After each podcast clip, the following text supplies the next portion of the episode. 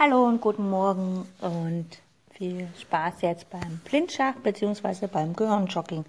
Heute geht es darum, dass wir ein paar Übungen machen, die auf dem Brett stattfinden. Also das heißt, ihr könnt euch ein Brett vor die Nase legen, dann kann man es leichter nachgucken, mit Koordinaten oder ohne Koordinaten, je nachdem wie schnell ihr das könnt. Oder euch halt ein Brett vorstellen. Es geht wieder mal oh, naja, wir werden sehen. Also, wir machen folgendes. Wir haben wieder den Springer im Fokus. Das ist ja die Figur, die nicht ganz so einfach ist. Und wir beginnen mit etwas, was äh, einfach ist. Ähm, ja, das erste ist, wir wollen eine Springergabel machen auf zwei Felder. Ich nenne die zwei Felder und äh, es ist zu überlegen, wo kann der Springer stehen, um eine Springergabel zu machen. Für gewöhnlich ist es oft möglich, dass man, äh, also wenn es keine Randfelder sind oder wenn es keine Felder jetzt auf der zweiten Reihe oder auf der, auf der zweiten Linie sind, dann ist es möglich, dass die Felder immer von zwei Seiten vom Springer angegriffen werden können. Also wenn ein Springer am Rand steht oder wenn ein Feld am Rand ist, dann kann der Springer ja dieses Feld nur von der Brettmitte her angreifen und nicht nach außerhalb vom Rand. Ist es aber ein Mittelfeld, dann kann der Springer halt entweder vom Darmflügelseite oder halt von der Königsflügelseite her dieses Feld angreifen. Deswegen wird es oft zwei Lösungen, Entschuldigung, zwei Lösungen geben.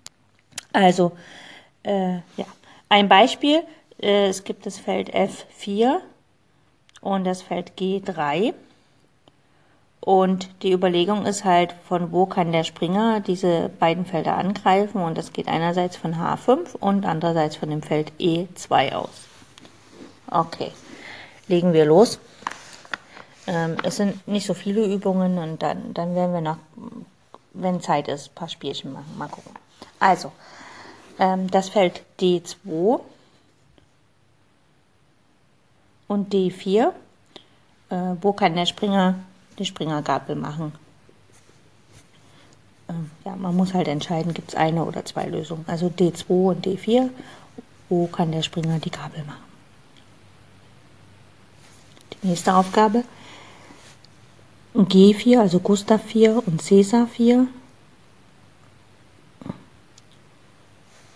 Also praktisch zwei Felder auf der vierten Reihe. Von wo kann der Springer die Springergabel machen, also beide Felder gleichzeitig angreifen.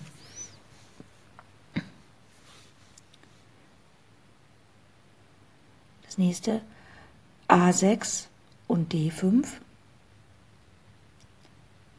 Von wo kann der Springer die Springergabel machen? Wenn es zwei Möglichkeiten gibt, dann zwei Möglichkeiten. Nächste Aufgabe F7 und G4, also Friedrich 7 und Gustav 4. Wo kann der Springer Springergabeln machen, also beide Felder gleichzeitig angreifen? Und die letzte Aufgabe D8 und E5. Von wo kann der Springer Springergabel ansetzen, also beide Felder gleichzeitig angreifen. Ja, oft gibt es zwei Lösungen, weil, wie gesagt, die Felder, also wenn die Felder in der Brettmitte liegen, also nicht beide Felder am Feldrand, am Brettrand, dann gibt es zwei Lösungen. Und wer sich das genauer anschaut, wird feststellen, dass ein Springer zwei Felder nur angreifen kann, wenn die zwei Felder die gleiche Felderfarbe haben. Also wenn zum Beispiel, äh, das heißt auch im Endspiel ist es so, dass man zum Beispiel, wenn man jetzt äh, König Turm gegen Springer König hat als Endspiel, dann ist man immer dazu angeraten, egal wo wie es steht und so, und um nicht rechnen zu müssen, in einer komplizierten Stellung mit vielleicht noch ein paar Bauern, sollte man den König und den Turm immer auf verschiedene Felder stellen, also verschiedene Felderfarben. Einfach damit die Möglichkeit einer Springergabel grundsätzlich aus der Stellung genommen wurde. Und das ist äh, etwas, ja, was man einfach im Hintergrund wissen sollte. Der Springer ist sowieso so eine Figur. Wenn jetzt zum Beispiel der Springer Schach geboten hat, dann sollte man mit dem König auf der Diagonale ein Feld weiter weggehen weil dann ist die Möglichkeit, nochmal Schach zu bieten, sehr weit weg. Ja, so viel zum Springer und morgen kommt es dann die nächsten Übungen. Ich wünsche euch ganz viel Spaß beim